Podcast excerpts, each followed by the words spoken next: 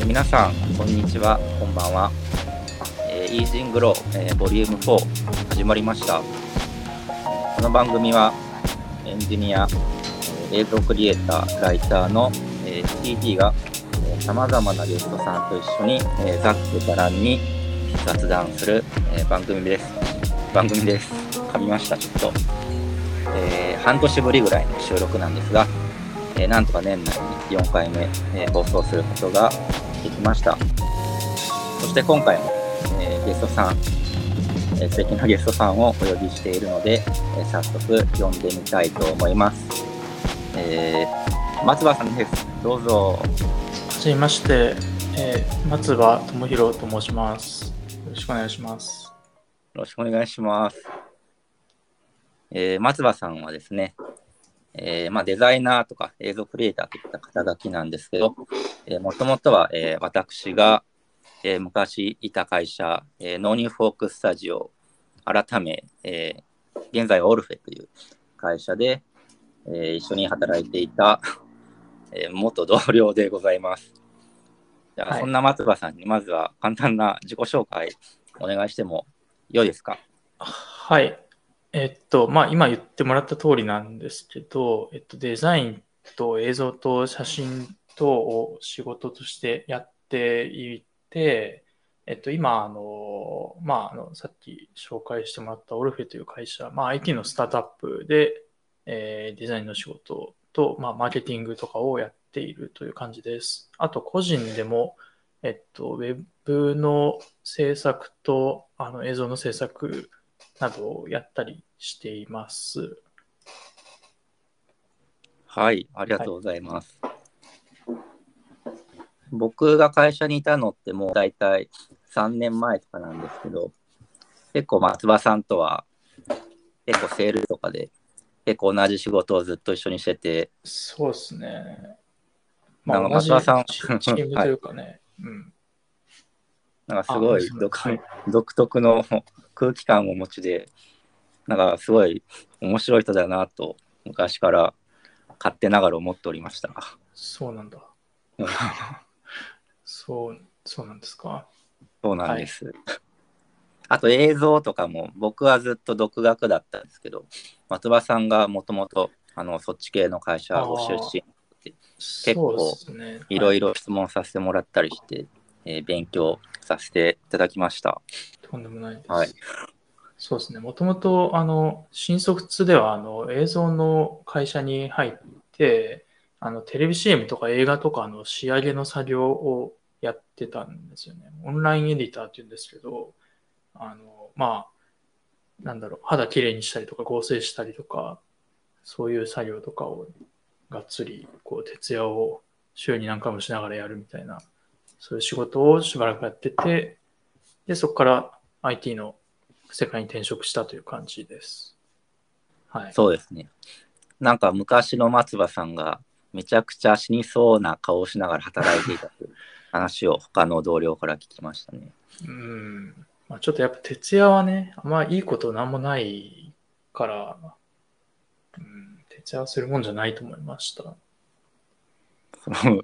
そんな感じで、まあ、タフな松葉さん、まあ、なんですが、まあ今回もいくつかトピックを、えー用意してまして、はい。でまず一つ目っていうのが、まあ松葉松葉さんが、ちょっとこの言い方正しいのかわかんないですけど、すごいシティボーイっていうね、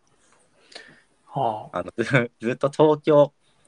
東京生まれではないんですけど、結構その東京の中で育ってきた人間なのかなと 僕まあ。は勝手に思ってるんですけど、その辺、その辺どうですか？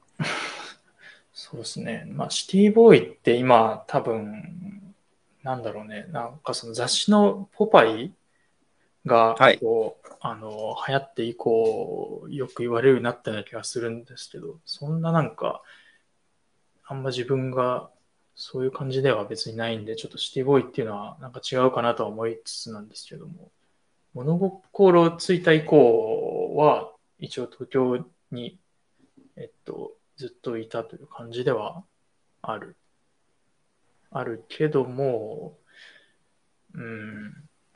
なんだろう、まあでも東京のそのイケてるカルチャーとか、イケてる人たちって別にみんな東京出身ではない気はするんだよねっていう、なんかそのせっかくアジェンダで上げてもらって根底からひっくり返して申し訳ないんですけど、なんかやっぱその東京のイケてる感じみたいな、その幻想に憧れてきた地方のイケてる人たちが、その鍛えてこうイケてる人たちになっていくっていう。で、それがその結果として東京のイケてる感じみたいなのをまた作っていくみたいなことなのかなって思ったりはしてるんですよね。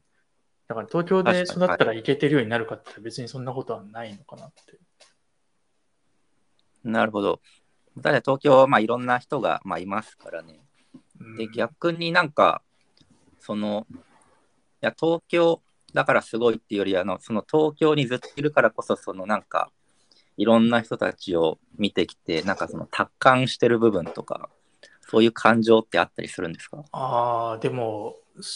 人を見てきて達観と、そんななんか1000人みたいなことはまではないんだけども、その東京のイメージってなんかこう、こうビル街でコンクリートでみたいなイメージがやっぱあったりすると思うんですよ。なんか、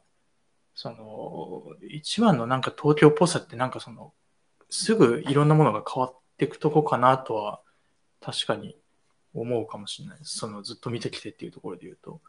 なんかその、例えば僕、あの、実家がその、えっと、中学生、じゃ小学生以降の大学ぐらいまで実家にいたときに、その実家があの新宿区にあったんですけど、はい。あの、まあ、暇があれば、その原宿とか新宿とかに まあ言ってて、すごいシティボーイ、シティボーイっぽい行動権員、行動権だなとは思うけど、その暇があればそこら辺に自転車で行って、で、なんかその、まあ、例えば代々木、新宿代々木のあの、えっと、今、ニトリになっちゃってるんですけど、ニトになってるところに紀ノ国屋のでかいやつがあって、本屋の。でそこに行ってなんかいろんな本立ち読みしたりとか、あと原宿の、今は、えっと、何になってるんだろう。なんか、フォーエバー21になったんだけど、それもなくなって、今ちょっと何になってるかあんまわかんないけど、サムスンかなんかかな。そこに昔、あの、すごいでっかいブックオフがあって、そこに行ってはなんかいろんな雑誌とか漫画立ち読みしたりとか、だから、あの、うん、なんかそういうことを、そういうオタクっぽいことやってたんですけど、そういうのもまあもうどっちもなくなっちゃって、なくなった後変わって変わってみたいなことが繰り返されてみたいな、なんかそういうその、もう全然、なんか、ここにはずっとこれがあるみたいなのよりも、その、すぐ移ろってく様が、その東京っぽさなのかなみたいなのは、ちょっと思ったりしましたね。あなるほど。うん。なんか僕も、まあ、僕は九州出身で、うん、まあ年に数回とか、まあ帰省する感じなんですけど、うん。このなんか間を置いて帰るうんと、なんかすごい、あ、変わったなっていうのが、まあ分かりやすいじゃないですか。ああ、うんあ、その店なくなったなとか、あなんかここ改築して綺麗になったなとかうん。なんですけど、結構松葉さんでずっとその東京にいる中で、結構、多分普通、まあ普通かどうかわかんないんですけど、その変化に普通は気づきにくいのかなみたいな、その流れの中に身を置いてたら。うんまあ、そんな中で結構昔から松葉さんの話聞いてると、なんか昔ここはああだったのになとか、なんか独り言のようにもう、こうブツブツ言ってんなみたいなこうん。とをそうですね勝。手に思ってたんですけど、はい。でなんかその辺、その意識っていうか、その記憶能力というか、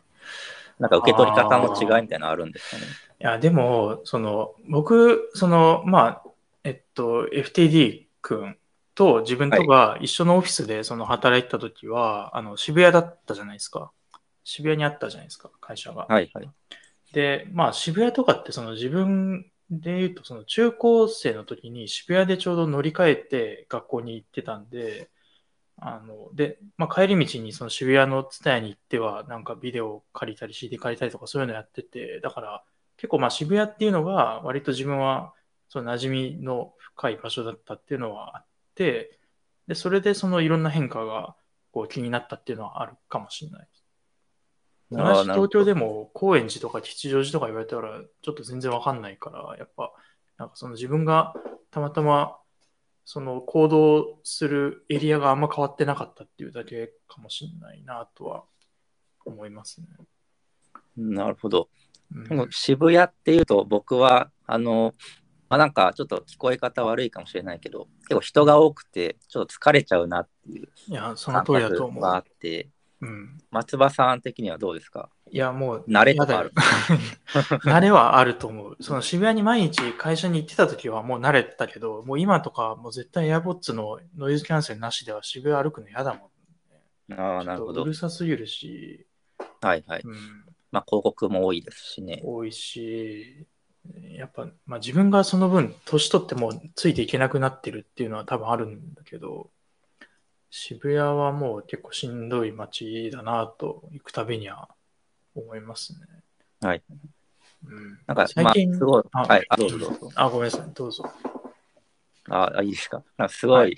ちょ小話を思い出したんですけど、はい。僕が東京いたのって確かまあ45年ぐらいで。うん。でなんかその輪にあんまり芸能人を見てこなかったんですよね。ああ、で 唯一こうパッと思い出せるのが、うん。えーと渋谷の確かまあ通勤中にうん見た、あのロケ中の高田純次っていうのを思い出しましたうーん。で多分あれ「純散歩」なんですよ番組、番組ちょっと知ら街歩き知らなかったけど。はい。でなんか一瞬僕高田純次さんすごい好きなんですけどその時はなんか夜で一瞬だけ目があってうん、で多分高田純次さんかまあその周りのスタッフの方かわかんないですけどあ多分こいつはあんま絡まない方がいいなみたいな 判断判断を雰囲気でちょっと感じ取ったっていう。それはだ b ボーイ、b ボーイだから警戒されたっていうのはあるのかもしれないけど、なんか、なんかはい。うん。ま、まあ、でもそういう仕事中の様子に合うかどうかで言うと、多分あなたがその b ボーイだからあんまりそんな華やかな場所よりもなんかその川崎とかそういうところに行ってたからなんじゃないかなと思う、思うけど、なんか、ロケ地になりやすい場所みたいなところにあんま行ってなかったんじゃないのかなって。あ面白い面白いですねまあそんなに b ボーイ感そんなに出してはなかったんですけどまあちょっと思い出したっていう 思い出したって感じ警戒されちゃったのかなって。あ、でもなんか、それで言うと、その自分行ってた大学が、あの、名前変わっちゃったんだけど、あの東京都立大、今、東京都立大っていう名前になった大学で、で、それのキャンパスが南大沢っていう、あの、八王子の方にあって、で、その南大沢の、その大学に行く途中の橋みたいな、立教じゃないけど、橋みたいなのがあって、そこは、なんかしょっちゅうドラマの撮影とかやってて、なんか、全然わかんないけど、なんか芸能人っぽい人がいるみたいなの結構あって、だからなんかその、撮影されやすい場所っていうのはそもそもある。だそこの近くにいたらよく見るみたいなのはあるかもしれない。あなるほどなんか僕は結ロケこう、うんなんか変ななんかすごい港とか寂れた工場ばっかり行ってたんで、うん芸能人に出会いにくかったっていうのはあるかもしれないです。撮影しにい、なんか一緒に撮影しに行ったりとかしたのも、あの川崎のあの地下の延々歩く地下道とか、まあ、撮影とかは到底来なさそうな場所だったりとかするしね。そういや懐かしいですね。うん、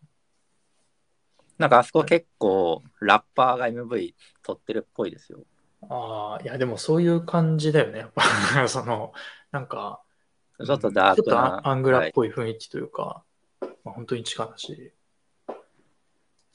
そうね。あと、職場が渋谷の前って秋葉原だったじゃないですか。ああ、はいはい。で、結構松葉さん、秋葉原の変な人を見つけるの得意でしょ。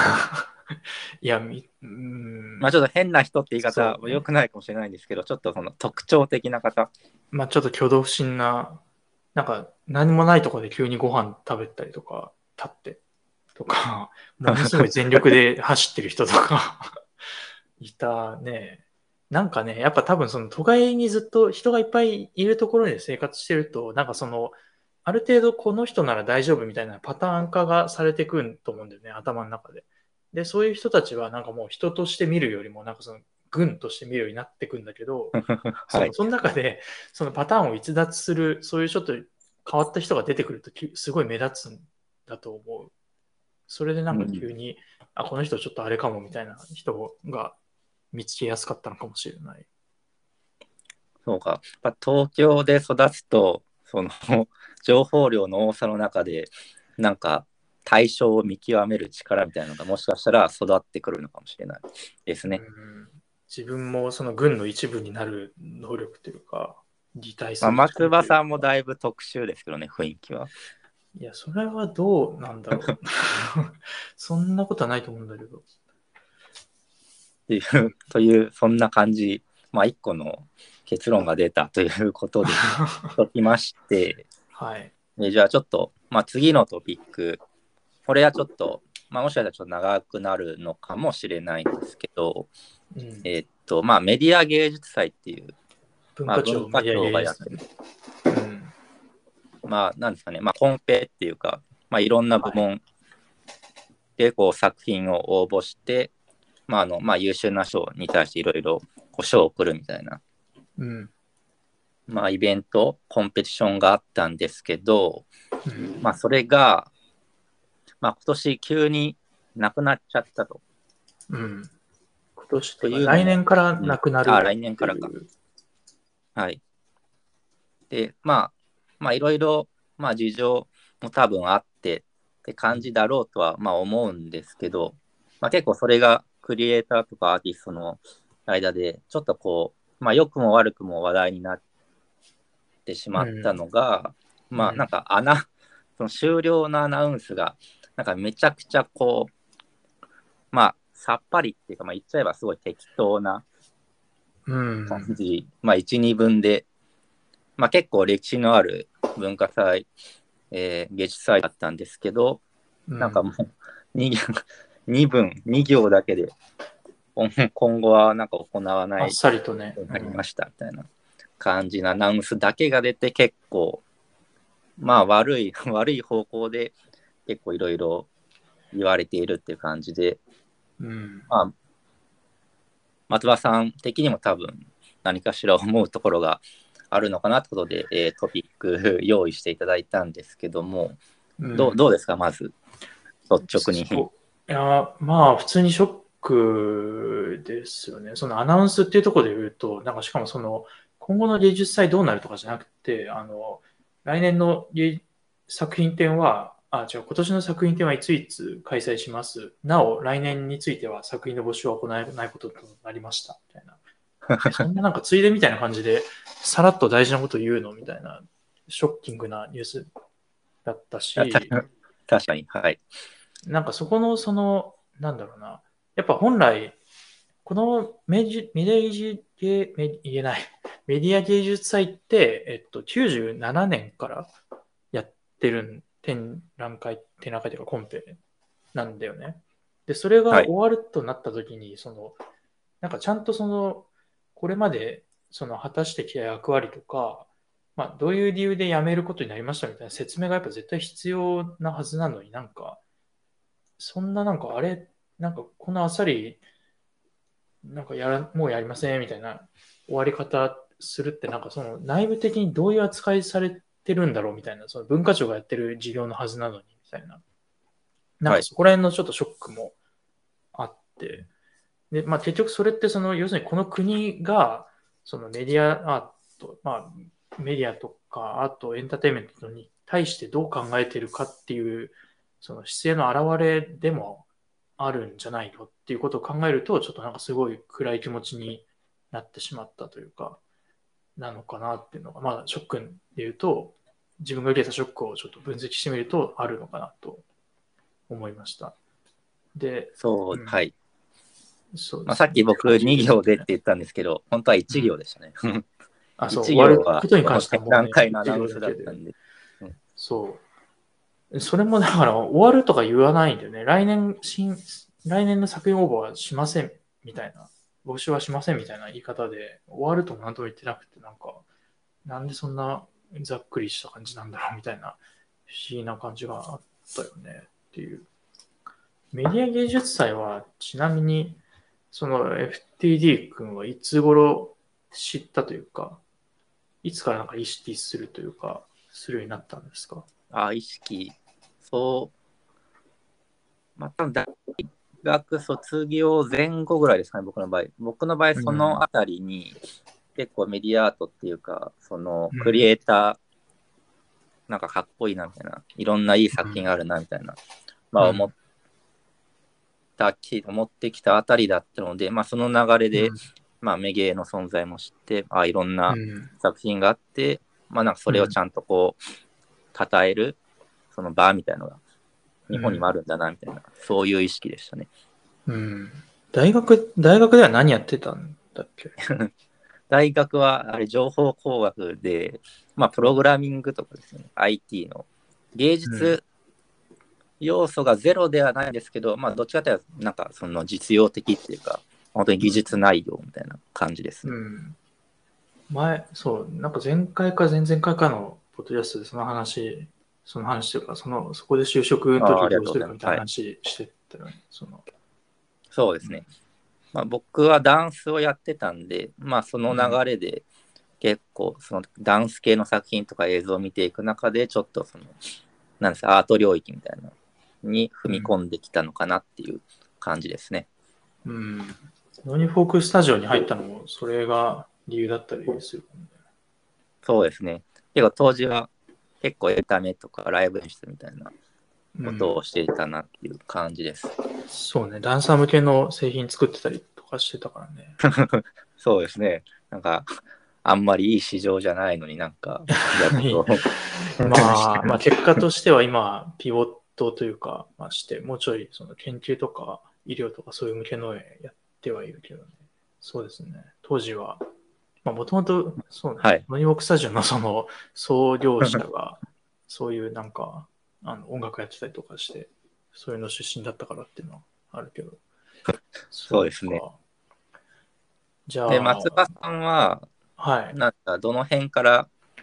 こうメゲーとかそういう文脈、分野に触れ始めたんですか、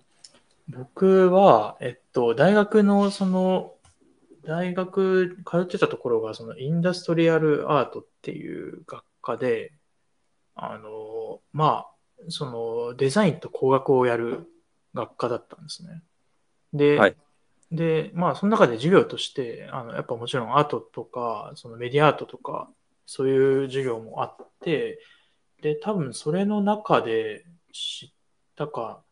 先生に勧められたのか、だったかで、まあ、学生の時からそのメディア芸術祭のあの受賞作品展は必ず行くようになってたっていう感じで、まあ、結構やっぱそのその1年のそのいろんな代表的なあの、まあ、エンターテインメントの作品、漫画とかも含め、作品とかがこうこう一挙に見れるみたいな機会が、機会だったんで、まあ普通に面白かったし、うん、なんか、なるべく毎年行くようにはしてたっていう感じで、で、まあ、はい。結構その学生の時の目標として何かしらこの作品展に出る、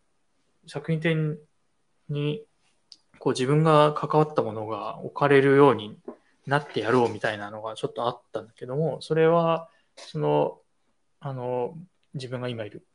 あの、FTD 君も巻いた、その、ノーニフォックスタジオっていう当時、えっと、今、ポルベっていう会社なんですけど、そこの作品が、あの、作品じゃないわ、製品が、まあ、あの、入選して、メディアで、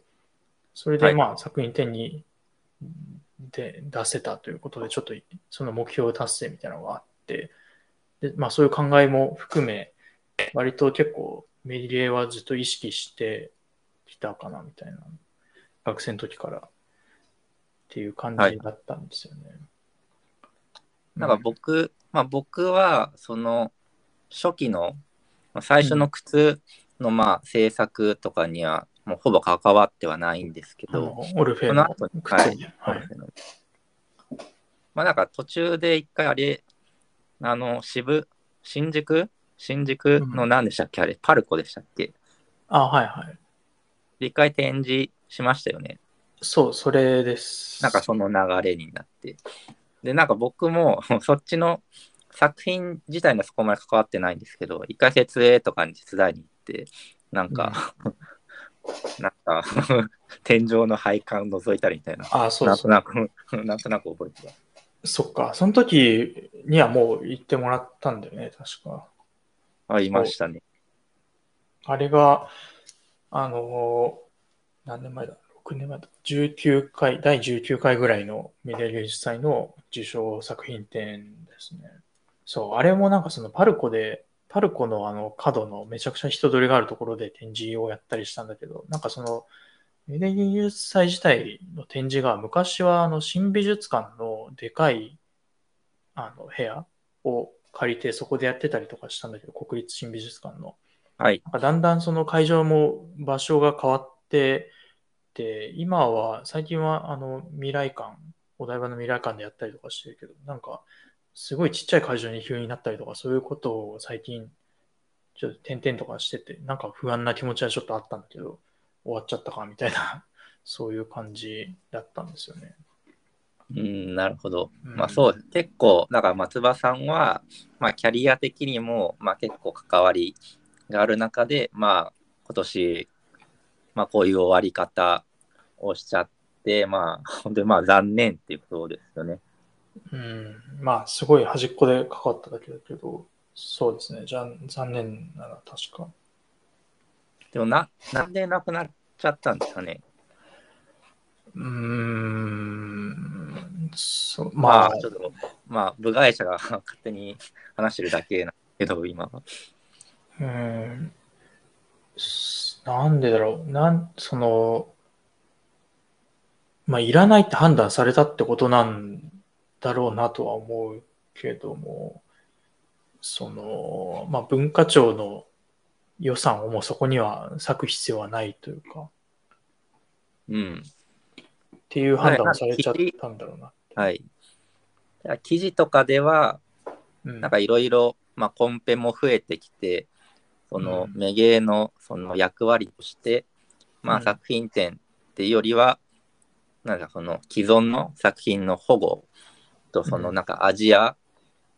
界隈でのその、なんですかね、アートの発展みたいな、うん。多分そっちに重きを置くから、まあ、メディア芸術祭としての役割は、まあ、一旦終わったみたいな感じのことをうん確か、まあ、一応ニュース記事とかでは確か言われてたんですけど、うん。なんか、いや僕も本当にすごい残念っていうか、まあ、うんコンペは確かに増えてきたような気は、まあ、大なり小なり増えてきたような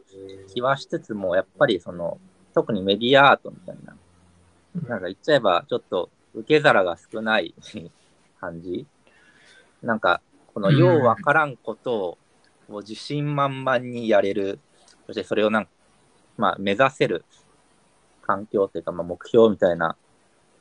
ものが、まあ、一個失われて、まあ、うん僕らもだと思うんですけど、結構、特に若手のクリエイターとかアーティストは、もうすごい、その、まあ、メゲーが終わったこともだし、その、なんですかね、国として、行政として、あなんかその辺はもう、あんまり見てもらえない世の中なんだな、うんみたいな、すごい絶望感があるみたいなうん。感じですかね。うん。うん。いや、本当にその、そうだと思う。そのコンペがまあ増えた、まあもしかしたら数で言えば増えたりしてるのかもしれないけど、やっぱその国がやってるっていうことの大事さっていうのは、その思ったよりも大きいと思うんだよね。その国がちゃんとお金を出して、ちゃんとそういうその若手を育てるっていう意思があるっていう意思表明であると思うんですよ。こういうその芸術祭みたいなことややり続けるっていうのは。で、それをやめちゃうっていうのは、やっぱなんかちょっと、もうなんかその若手の育成に見切りをつけたというか、なんかそういうその意思表示と捉えてもおかしくはないんじゃないかなって。だからなんか結局その、なんだろう、その、その日本初の多分コン、日本をその起点としたコンテンツとかをどんどん生んでいかなきゃいけないとかいう、その現状があるのに、まあ、そんなことやってたら、どんどん、まあ、才能のある人国外に出てっちゃったりするだろうなとか思うんですけどね。うん。まあ、そうですね。なんかもう本当に世のまあ、メゲメゲに限らず、本当にその世の中がもう、まあ、多分その戦争とかいろいろあるんですけど、なんか本当にその、そのなんか、まあ一見無駄無駄っていうか、まあ、その生活生きるために直接関わりないような、その文化的なものに対する、その、こう重要度も下がってきて、うん。うん、なんか、いや、なんか人間、こう、ゆか豊かに生きるためには結構そういう、まあ、音楽とか芸術みたいなのが結構必要だなと思うんですけど、どうしてもその、まあ世の中の流れ的に、ちょっとその優先度が下がってきているな、みたいな、閉塞感みたいなのを感じますね。うん。なんか、まあだから国が貧しくなってるってことなのかなっていう、その絶望的な気持ちにはなりますよね。全然別にその生活に必要ないとか思わないんだけどな。なんかその別に人間そのロボットじゃないからさ、やっぱそのやるべきこととされているその例えば労働とか、まあ、家事とか、そういうものだけやってたら生きていけるかって言ったら別にそんなことはないわけで、その、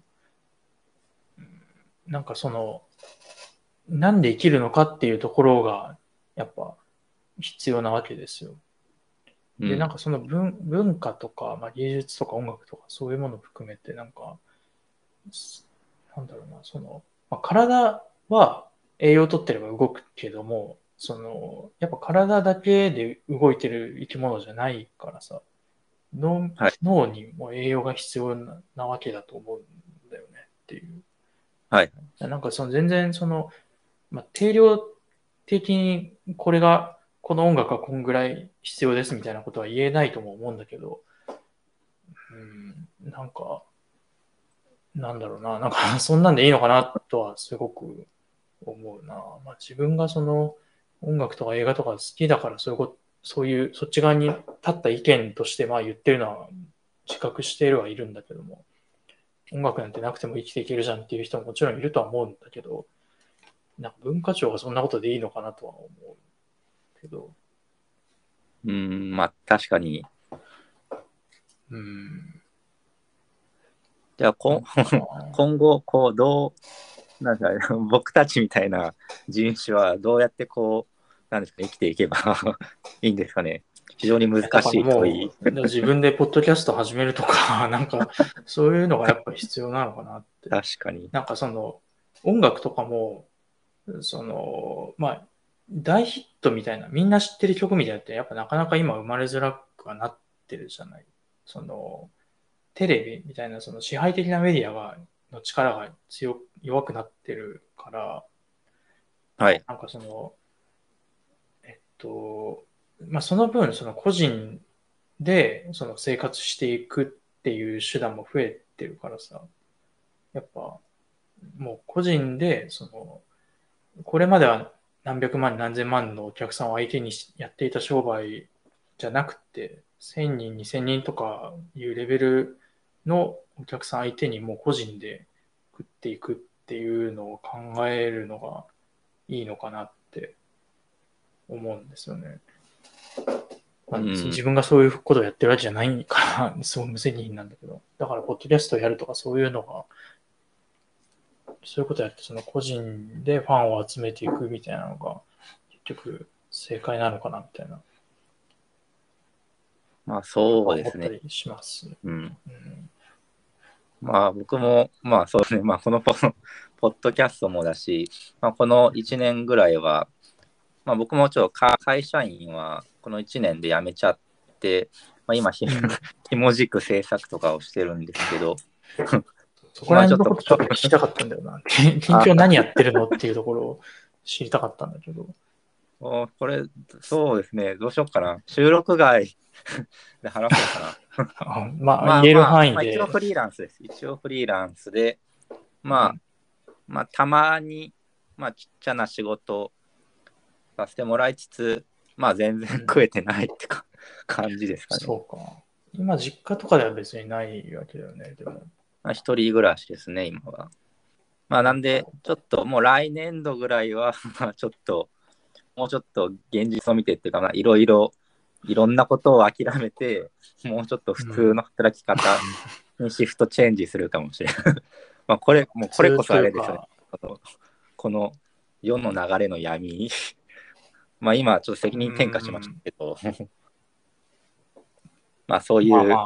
まあ流れがあるというか。なるほどな。ポッドキャストはちなみになんでやり始めた？のかな、えなんでだったかな。まあ結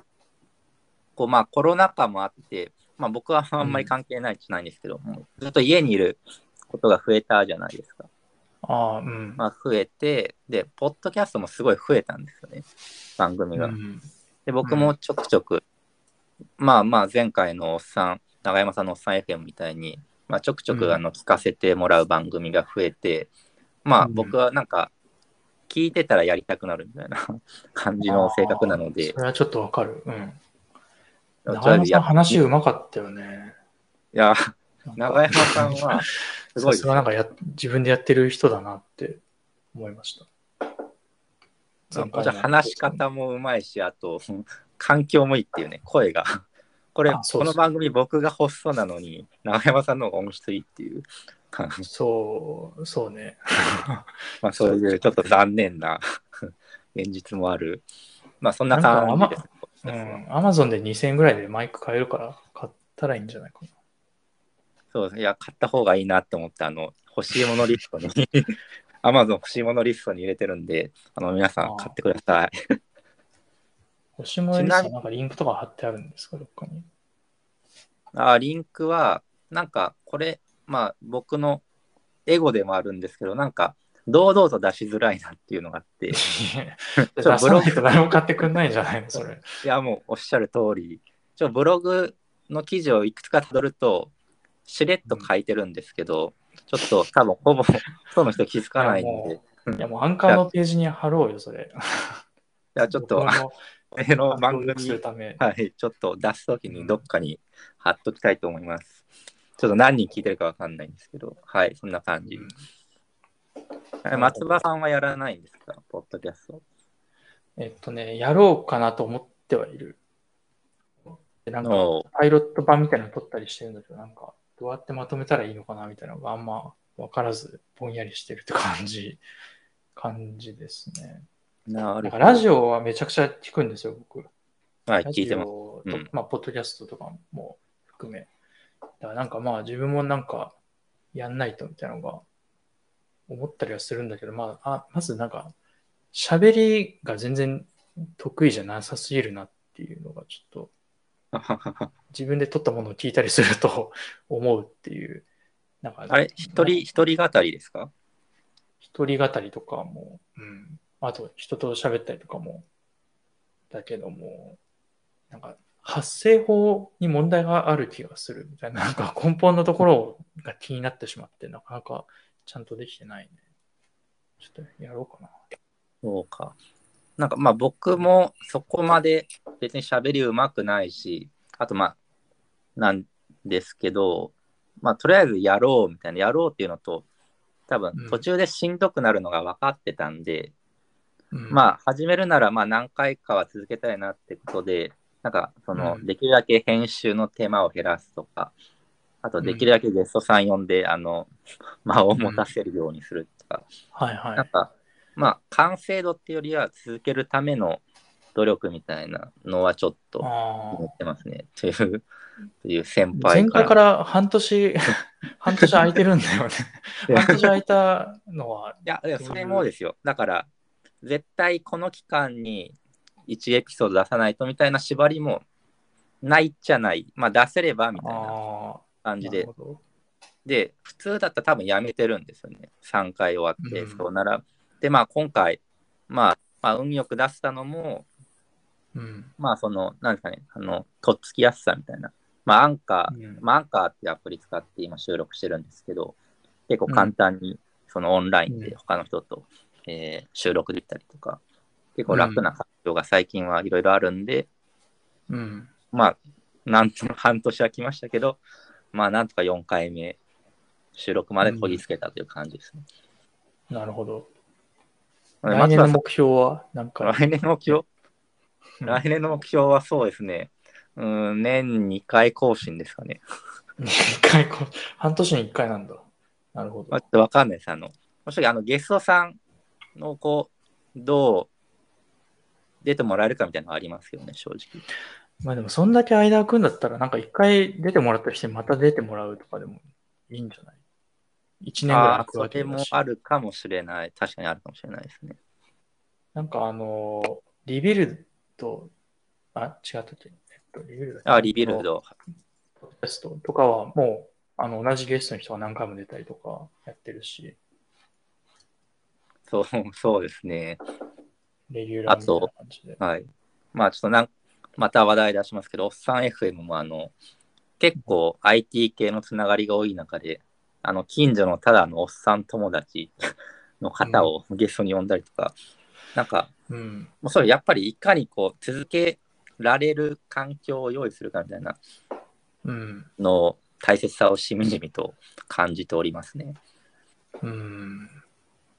なんで、ま松田さんも、う んとりあえずもうやってみたらいいんじゃないのかなみたいな、まあ僕からですけど、僕目線ですけどね。なるほど。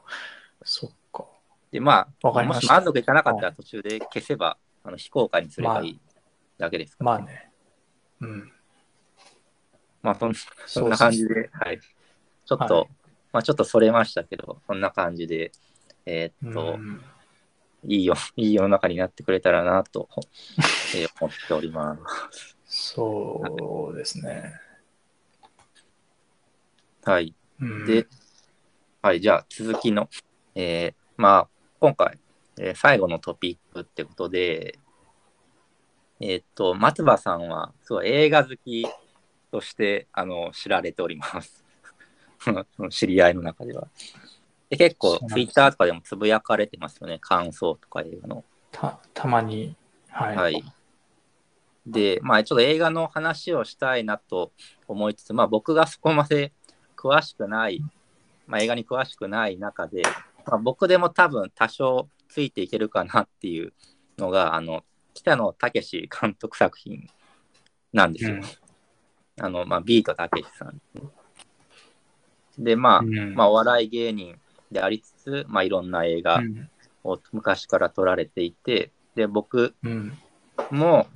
まあ、北野監督作品がまあ好きだし、松葉さんもまあ好きだっていうのを今日小耳に挟んでおりますので、松葉さんにちょっとその、まあ、数ある作品から、まあ、いくつかちょっとおすすめっていうものを、えー出してもらおうかなと思うんですが、はい。えっと何かあり、ます？ちょっとごめん。なんか今、今ニュー、ニュースでちょっと目に入っちゃったんですよ。あの、うちの母校がなんか火事が発生してっていう、なんか、東京都立大が、はい、あ、そうです。最近、いや、その、なんかあの、あーこれは、あれか、去年のやつか。なんか、その、こ、この間、あの、宮台真司さんっていうあの社会学者の人が、あの、都立大で教授やってて、その人がなんか、あの、首を切りつけられるっていう、まあ、大事はい件がショッあキングなったりと。かしたばっかだったんで、ちょっと、うん。いや、今入ってきたニュースは、その去年、同じく、その同じキャンパスであった火事の、その、監督すべきだった准教授が、えー解雇されたというニュースでした。はい、すいません。完全に話がそれました。あ、いえいえ。ちなみにちょっとまあ、ほ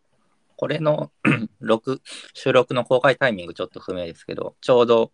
昨日、昨日ですかね、宮台さん退院されて、あ、はいはい。はい、動画でニュース出てました。ご無事でよかったなと 思っております。そうだね、はい本当に。い、や、ちょっと大変なことですよね。いやーなかなか、まあちょっと動機とか分かんない 大変な世の中、まあな中で、うんうんうんまああの、そあれこそバーまあ、たけし映画もね、そうね。バイオレンスバイオレンスでちょっとまた一瞬それるんだけど、最近、あの、私、川崎に引っ越して、川崎市に引っ越して、まあ、あ川崎ってじゃああ別にれじゃない。工場を並ぶとこじゃないんだけど、同じ県民じゃないですか。え、あ僕神奈川？僕は湘南なので、ああ、いや、はい、めでまあ、でたくも湘南と同じ川崎はだいぶちょっと違う。まあ、だいぶ遠いですよね。い。やで、それでマジで、その、まあ、今住んでるところは割と治安のいいところのはずなんだけど、それでも結構川崎を感じる瞬間があって、なんか、あの、近くの交差点で、なんか夜バイクがもうものすごいぐるぐる回ってたりとか、爆音鳴らしながらはい。とか、なんか、この間、あの、ジャズ、川崎ジャズっていうイベントをやってて、川崎では。それのなんかあの、ライブを見に行ったら、なんかあの、川崎の大通りから、あの、折れて入ったところでいきなりあの、おじさんがのしょんべんをしてたりとかしてて、なんか、川川崎なんだなってのはちょっと思ったりとかしましたね。ちちなみに言える範囲でいいんですけど、川崎っていうのは、はね川崎駅の近くとかってことですか？いや、全然、あの、田園都市線の沿線です。ああ、なるほど。川崎、まあちょっと、まあちょっとで、玉川からでもうちょい行ったところって感じで。えー稲田堤とか、言わなくていい稲田ですかね。堤は川崎じゃないんじゃないかな。あれ川崎じゃなかったでしたっけ？あれはしかも京王線だね。ああ、そうなんですか。ちょっと適当なことを言いました。はい。まあ、川崎まあ、デンジャーな、まあ、確かにイメージは確かにあるんですけど、まあ、まあ、逆ってね、おかしいですけど、結構、まあ、僕的には、僕からすると結構ストリートカルチャー、えー理解のある詩で、結構その、まあ、イベント、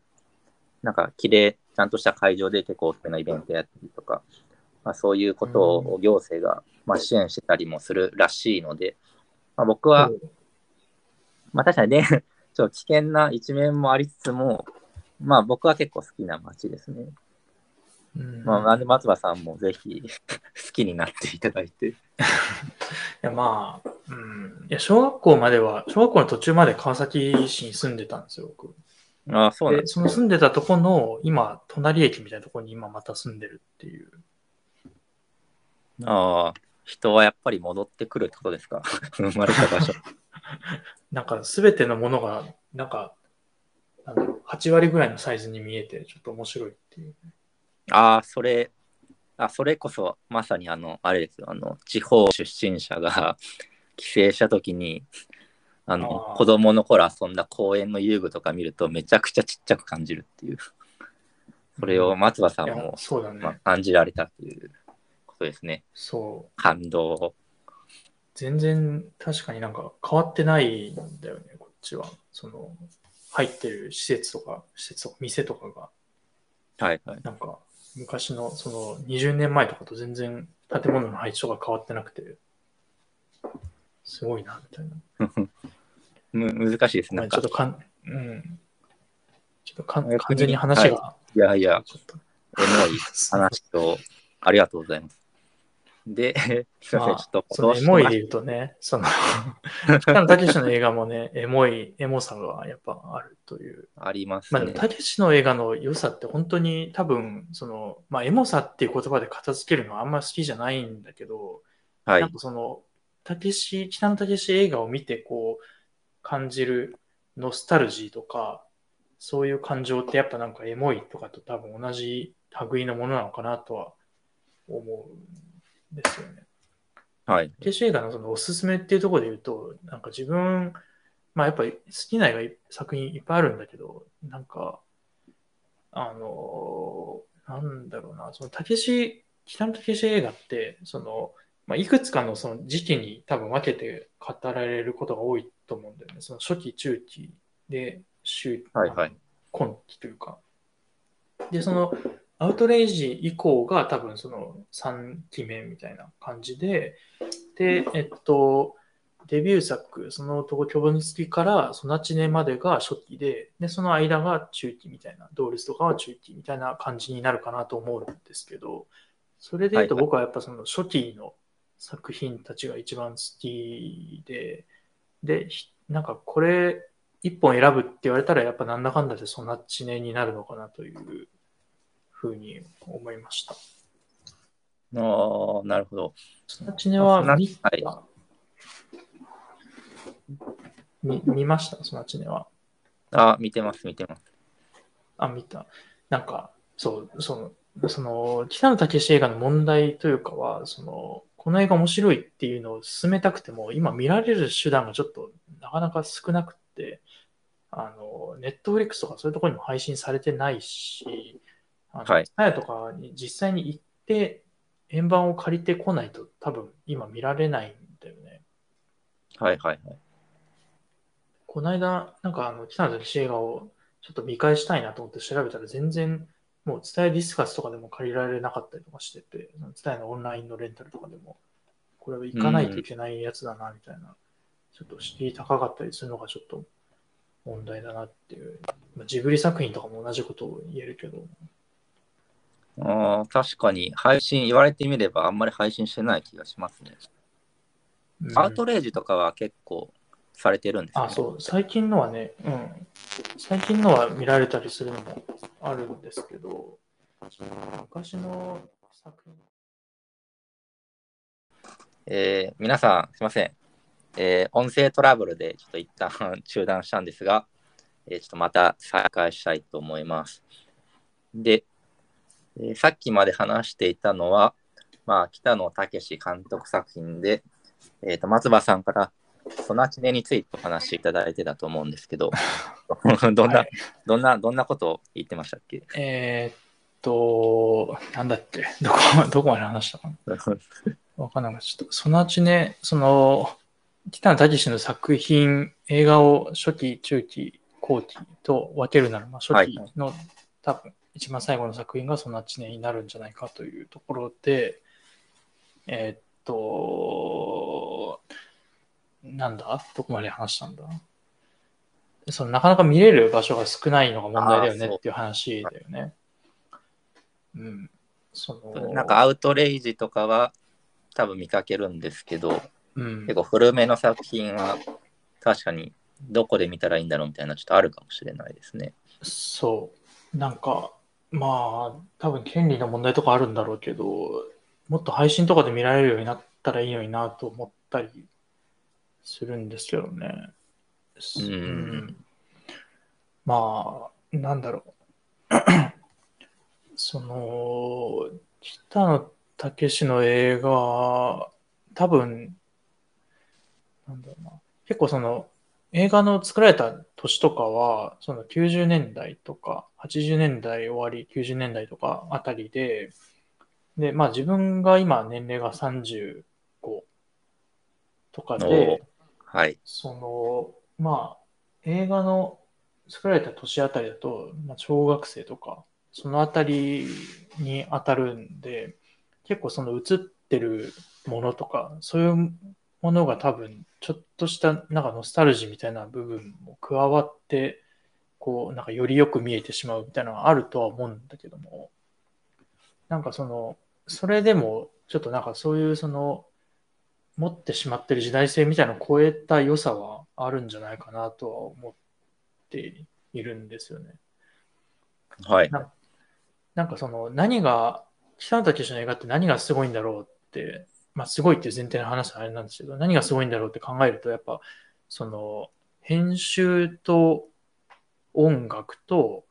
あと北野武っていう人物の存在感なのかなっていうのが、その自分が考えたところではあるんですよね。まず、はいへ編集？編集っていうのが、そのよく、まあ、あの、北野武自身がコメディアンであることから、みたいなこと言われたりするんだけど、やっぱちょっとそれも、もしかしたらあるのかなとも思いつつ、なんかその編集のテンポ感がやっぱ独特で、ちょっとなんか思ってるよりワンテンポ遅くカットが変わるみたいなのが多くって。なんか、はい。はいでもそれを見てるうちに、その、なんだろう、その一瞬、その、思ってるより変わるのが遅い一瞬の中に、その出ている人たちの、その、素みたいな、その人、その役者である以前に、その一人の人間というか、人間たちが、そこの中に映り込んでしまっているように感じられてくるというか、うん。なんかその、まあもちろんいろんな役を演じてるわけだけど、いろんなあの役者の人が役を演じてるわけだけど、でもなんかその人間人間がでもそこに映ってるんじゃないかみたいなことを思わせてしまうようなところがあるというか。で特にその初期の作品とかだと、その、たけし軍団っていう、その、まあ、ビートたけしとその弟子たちみたいなのが、その映画に出てきてて、そういうその実際のその指定関係とか、まあ、上下関係みたいなものも含めてこう多分フィルムに映し取られてるのかなみたいな。で、そういうところに感じる、その、出てくる人たちの、なんか、リアリティというか、なんか、その人間っぽさみたいなものが、この北野選手の映画をその魅力的にしてるのかなっていうのをちょっと思ったりするんですよね。だからまあ編集の話というか役者の話でもあるんだけど、まあ、あとはその音楽、その被石以上、まあ、特にしょ51久石譲がずっとやってて、はい、まあ、久石譲の音楽のその映画、映画、なんだろうな、その久石譲の音楽がついてるだけでなんかそれっぽく見えてしまうっていうその良さみたいのがやっぱある。はい。のかなと。で特にそのナチネとかは、あの、まあ、ソナチネっていう映画でもう見て忘れられないのが、そのあの紙相撲の浜辺で紙相撲をやるシーンだったりとかすると思うんだけど、そこの音楽とかもやっぱすごい素晴らしいし、うん、なんか、その音楽とかと込みで、その映画のシーンを記憶してしまう力があるような気がするんですよね。ああ、なんか一方的にずっとベラベラ喋ってるけど、でもはい。見たんだよね。なんか、どんな感想でした？夫えそうですね。まあ、雰囲気がいいのはもう本当に、まあ、その通りで、で、けなんですかね、まあ、初期で言えば、うん。あの、その男凶暴につきとかは、うん。だいぶバイオレンスに寄ってると思うんですよね。うん。この、なんか、独特の雰囲気がありつつ、こう、こう唐突に暴力が来て、ちょっとびっくりするみたいな。うん。で、で、じゃあ僕は、あの、ちょっと恥ずかしながら全作品は見てなくて、ただ暴、うん。暴力的なやつは大体 見てるんですよ。で、で、次が、えー3対 4X10 月とあの夏一番静かな海で、どっちかって言ったら、あの、まあ、バイオレンスよりではないじゃないですか。まあ、結構、オチとかは、ある意味バイオレンス、心に来るまあ、あるうん。銃撃ったりとかあるけど、開けて、まあ、ソナチネってきて、うん。えーヤクザ映画で、でもなんかソナチネってその割合が独特じゃないですか。そのうん一般的な、なんですかね、日常シーンとその暴力シーン。んで、僕が、あ、すみません、ちょっと長くなってますけどあ、一番好きなのは、あの、ソナチネで、結構初めの方で、まあ、沖縄に行くじゃないですか。あの、うんたけしさんたち、取り巻きが。うんで、なんかスナックみたいなところで飲んでたら、急にあの敵のヒットマンたちみたいにまあ銃撃戦になって、うんもうなんか全然アクションも本当棒立ちで銃だけパンパン撃ち合って、うん気づいたらお互い死ん結構な人数が死んでるみたいな。うんあの雰囲気と独特の、なんですかね、唐突さみたいな、あのやるせなさみたいなのがすごい好きですね。うんみたいなのが結構散りばめられてる作品で印象に残るなっていう感じうんですね。うん。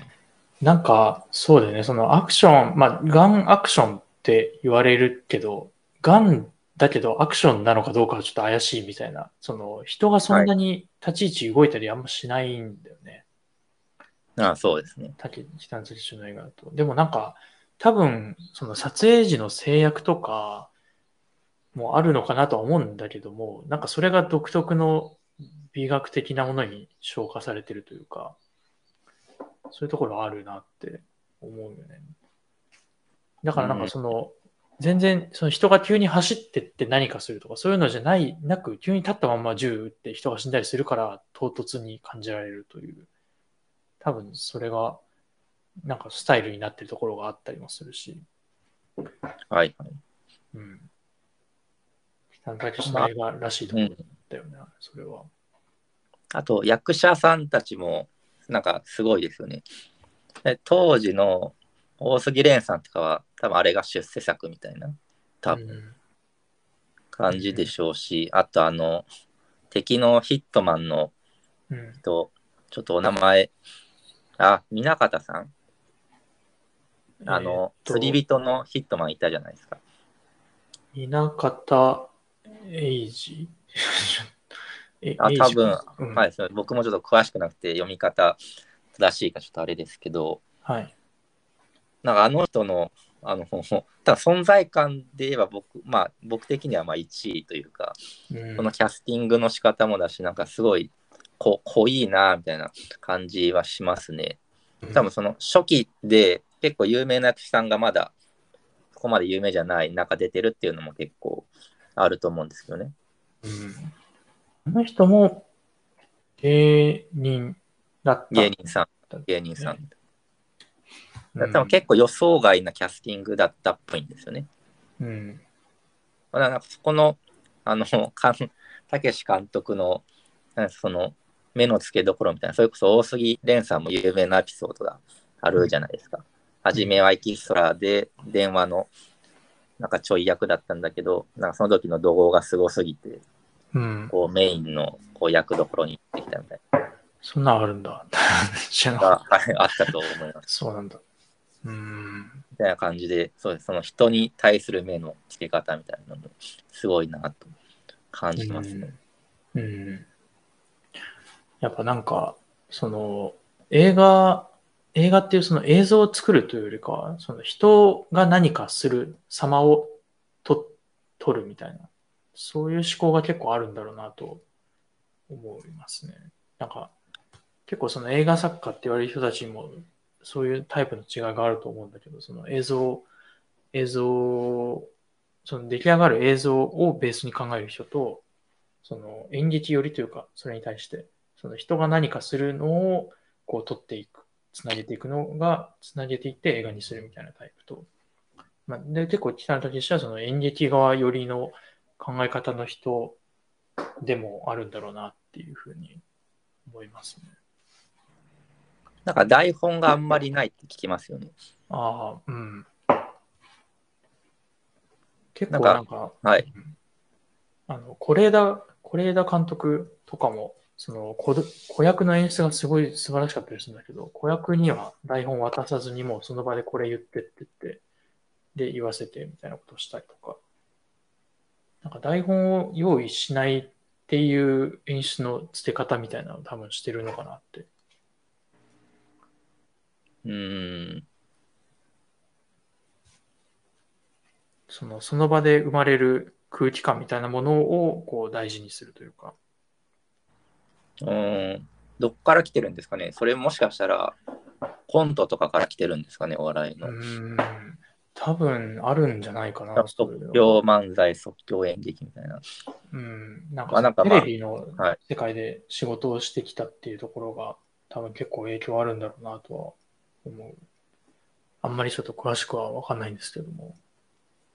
うん、そうです。なんかバックグラウンドがこう見える。まあ、まあファンが勝手に言ってるだけっていうのは全然あり得るんですけど、うん。のなんかバックグラウンドが見える撮り方っていうか作品っていうのはいいなと思いますね。うん。ちなみに僕が一番好きなのは、まあ2個あって、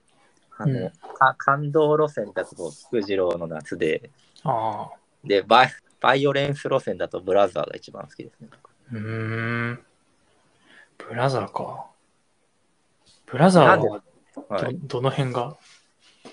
僕もちょっと考え、まあ、トピック用意してちょっと考えたんですけど、なんか、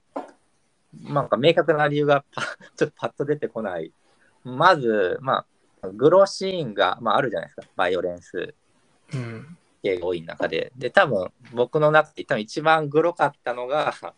ブラザーで、あの、大杉蓮さんが、あの、切腹するシーンかなと。うんまず思ってます。で、まあ、それで印象に残ったっていうのもあるし、うん。ちょっとあれが、多分ハリウッドの資本、うん。アメリカと協力して作ってて、ちょっとその、まあ僕がまあヒップホップ好きだっていうのもあるんですけど、結構曲とかも、えっ、と、その頃まではまだ久石譲さんなんですけど、なんか結構、テイストが、なんていうんですかね、ヒップホップで、結構エンディングとかもスクラッチが入ってたりとか、なんか、まあ、ヒップホップも結構ファンクとか昔のブルース、ジャズみたいなのをよくサンプリングしてくるんですけど、なんかうん、まあ、それに近いに、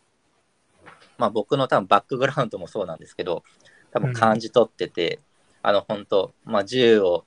使った人間はまあみんな不幸になるっていう、うん。まあ、なんか、やるせなさみたいな、その、ストリートの、うん、やるせなさみたいのを多分すごい 親近感を僕が感じているのかなみたいなうん。のを、まあ後になってちょっと思う思いますねうんうんうん。っていう感。じですかね。うん。確かに、ブラザーって結構その、北野武の映画の中では珍しくその外国がちゃんと入ってくる作品というか、他にあるっけ？外国舞台にした。ないよね。外国舞台は、舞台はないんじゃないですか？舞台もないし、多分制作で入ってるのもブラザーだけじゃないですかね。多分ちょっと違ったらすいませんなんですが。多分そんな気がしますね。うん。そでなんかブラザーを境にちょっとこう作風っていうか雰囲気が変わった気がしますね。ちょうどなんか中、なんですか、中期のうん。おちょうど終わり頃ぐらいですね、多分ブラザーが。だからドールズ以降はちょっと、まあそれ以降も好きな作品は全然あるんですけど、うん、なんかちょっとこう、また雰囲気が変わったなって感じがしますよね。うん。そうだよね。アウトレイジと、その、その男凶暴につきとか見比べると同じ監督の作品とはとても思えないというか、なんか、うん、だいぶウェルメイドな感じになったなというか。確かに。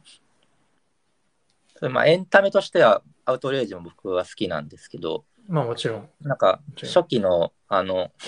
ほんでまあやるせなさですね、なんか全体を通してやるせなさみたいのが、やっぱブラザーあたりまでは結構色濃く出てるような気はしますね。うん。うん。北野武の映画、やっぱちょっと、あれですよね。もっとネットフリックスとかで配信してほしいですよね。そうこうやってですね。話したところでみんなね、じゃあ見ようまあ見れ見れない。やれない。そう。そうなんだよな。本当もったいないと思う。そうですね。まあ、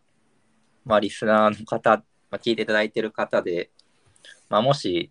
作品手に取る機会あったら、まあ、ぜひ、ソナチネなり、ブラザーなり、うん、借りてみてください。っていう感じで、なんか、え他に、他にっていうか、まあ、ちょっと話それるかもしれないんですけど、最近面白かったなんか映画とか作品とかってなんかあります？最近、そうですね、僕が、まあ、まあ、松葉さんほどマニアじゃないっていうのと、あの単純に金がなくて映画見に行けない 見に行けないっていう、あまあなんか、それこそ、なんか RRR とか、あ多分僕好きなタイプなんで見に行きたかったんですけど、まあ見に行けないから、あの、しょうがなく昔見た映画とかを見返してたんですよ。ああ それで、なんか改めて見ていいなって思ったのは、まあちょっとつぶやいたりもしたんですけど、あの、ホールドアップダウンっていう映画ご存知ですか、知らないっす。えっとですね、あの、邦画で、あの、かサブ監督っていう、まあサブさんっていうあ俳優もされてて、あ。あと、殺し屋市とかにも出てる、うん。まあ監督兼俳優さんがいらっしゃって、えーはい。その人が、あの、V6 を、あの、まあ解散しちゃったんですけど、あの、v、ジャニーズの V6 を主役に撮った 謎映画ですね。謎映画、アイドル映画なのかな？アイドル映画の、うんまあ、要素も確かにありますね。あるんですけど、まあ、すごく平たく言うと、B 級映画なんですよ。うん。B 級映画で、で、よく覚えてるのが、昔まだ僕が、その、たまたま見に行って、あ、その、まずその、いきなりそれを見たきっかけっていうのが、あの、予告編の中に、あの、V6 の坂本さんが、あの、腕から仕込み銃を出すシーンがあるんですよ。うんあ、の、映画タクシードライバーのあれみたいうんな仕込み銃、ガチャンってこかうんう、袖口から飛び出て、こう手に持って、あの、パーンって撃てるみたいなのシーンがあって、僕そう、僕そういうの大好きなんですよ。そういう。ああの、映画スパイキーズの2とかもおすすめなんですけど、そういう謎のガジェットみたいのが好きすぎて、ーうん。もうそれだけでまず見に行こうってなったんですよ。ああ、そで、う。それだけでうん、見に行って、確かその時確か友達もなんか興味ないっぽかったんですけど、なんか無理やり連れて行って、たまたま見たら、結構衝撃だったんですよ。あの これちょっとディスじゃない、ディスって取られるかもしれないですけど、面白くなかったんですよ。うん。映画が面白、まあ、正直面白くないなみたいな。で、友達も見終わった後に、多分気を使ってか、なんか、なんか不思議な映画だったねみたいな、なんとも言えない感想を持つっていう。うん。で、まあ正直面白くないですけど、なんか、まあ、それこそ北野監督初期の作品みたいな、なんか愛すべき要素みたいのがすごいあって、うん。その雑さもだし、その多分エナジー、役者陣のエナジーもだし、うん。あとまあ、おまあ、結局のところ音楽がいいっていうか、まあ、主題歌も V6 なんですけど、もしかしたらちょっと、うんまあ、ジャニーズってだけで、ちょっとみたいな人もいるかもなんですが、その主題歌のオレンジって曲がめちゃくちゃ良くて、今聴いてもいい曲だなっていう、多分そこのうん過去の思い出補正とか曲の良さも全部相まって、今見ると、あ愛すべき作品かなっていうのがあります。うーんこれも、なんか配信とかで見られないんですね。これがですね、つい先月ぐらいまで Amazon プライムで見れたんですよ。ああ、終わっちゃったんだ。終わっちゃ、ちょうど終わっちゃいましたね。あら。二度と出ることはないかもしれない。まあでも、配信一回終わってもまたね、またなんかしれっと配信始まったりとかあるから、そうですね、またどこかしらで、それを見れる可能性が。はい、うーん。あるかもです。意外と Amazon プライムそういうなんか邦画の掘り出し物みたいなのあったりするよね。はいはい。いや、助かりますね、僕みたいな、あ 僕みたいな貧しい人種だと助かりますね、プライムは。最近さ、その映画、映画館で見るのにもさ、なんかもう映画、映画館で見ると1回2000円近くとかになってるんだよね。いや、そうなんです。高いんですよ。値上げしてさ、うん。確かにでもこれはもう映画館で見るの結構しんどいかもなって思い、思うようにはなってきたかもな。なんかそれで言うと、その試写会結構おすすめっすよ。試写会の抽選に応募しまくるっていうのが。応募しえ、応募すると何がいいんですか？あ、まあ抽選でその当たると、まあ試写会、試写会に行けるんですよっていう。はい。あの、フィルマークスとか、フィルマークスっていうあの映画を、その自分が見た映画を記録していくサービスとかあるんですけど、フィルマークスとか、あとシネモアっていうあの映画系のメディアとか、そういうところで結構ちょいちょい試写会のあの募集、参加者募集やってて、で、自分それに応募しまくったら結構今年、それでなんか割と試写会結構行ったんですよね。1、2、3。まあ、4、5本は見たかな、で。まあ、基本それ無料で見れるんで、あの、で、しかも、その、面白いものはまあ、すごい面白いし、もちろん。映画館で無料で見れるっていうところで言うと、試写会に応募しまくるのは割といいかもしれないです。で、それってインタビューとか受けるんですか？あの、あよくある映画の CM でよくある。基本はね、ない。映画、映画の CM でよくあるインタビューのやつは、なんか、なんだろう、本当にあんのかなああいうの。なんか、今のところあんま見たことないんだけど。うん、そう。それで、その試写会ので言うと、で、さっきの V6 っていう話で言うと、岡田准一っていう、岡田准一あはいはいさんが、で、なんかあの、あんま全然知らなくって、そもそも V6 っていうのが誰がいるのかとかも。で、なんかその、後で知ったんだけど、その、ヘルドックスっていう映画の今年のやってた、やって、まだちょっとやってるかな？その映画の、あの、日本の映画なんだけど、それの試写会に当たったんで行ったら、それがめちゃくちゃ面白くって、で、それに出た人が岡田准一さんだったんだよね。で、後で調べて、あ、この人 V6 の人なんだ そうですね。感じだったんだけど、はいでなんか調べたらもうその人、まあ何がすごかったって、その岡田准一さんのアクションがすごかったんですよ。なんか本当にこの人は動ける人なんだなみたいな感じで、で、調べてみたらどうやら本当になんかその、いろいろ武術とかやってる人らしく、で、なんかアクションのその、アクションのコレオグラフィーを、これぐらい、あの、アクションを作る役者、格闘デザインっていう、そのクレジットに岡田准一ってクレジットされて、あれこれ本人が作ってんだと思ってびっくりしたんだけども、なんか、あの、すごかったですね。そのアクションがすごかったです。映画も面白かったし。岡田さんってもう、あれですよ、日本アカデミー賞とか受賞されてますよね、確か。そうなのかな。日本アカデミー賞？まあ、気はし、まあ、ちょっと違ったらこれもすいませんなんですけど、ちょっとか関関連してちょっと戻すんですけど、ホールドアップダウンもアクション映画なんですよ、後半は。ああ、で、なぜか唯一岡田さんだけアクションシーンがない。え？あの作中でなんで？なちょっと詳しく言うとネタバレになるんで言えないんですけど、なぜか岡田さんだけ氷漬けになってて、アクションシーンがないっていう。もったいないね。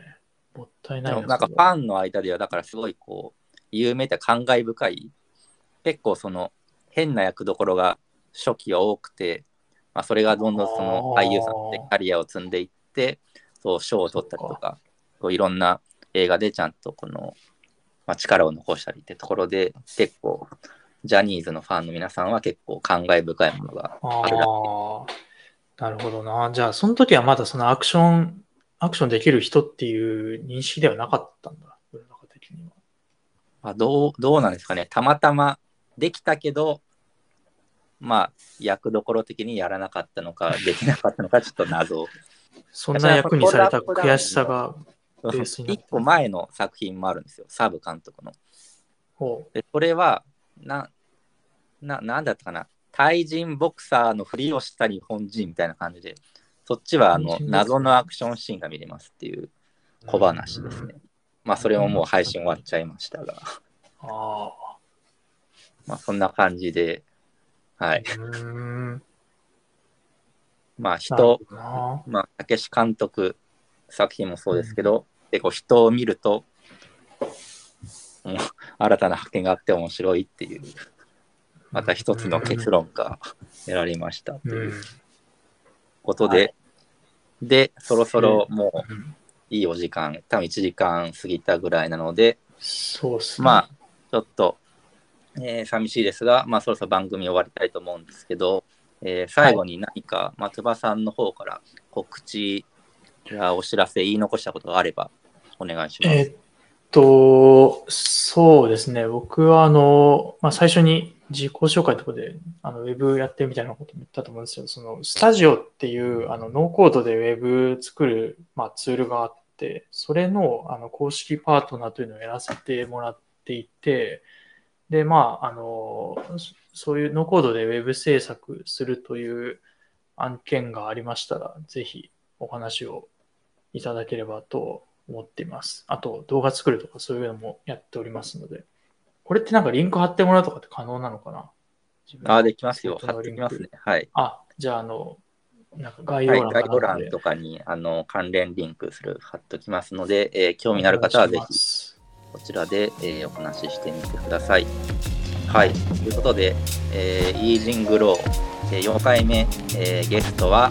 えー松葉智弘さんでした。ありがとうございました。がとうございました。はい。皆さん、さようなら。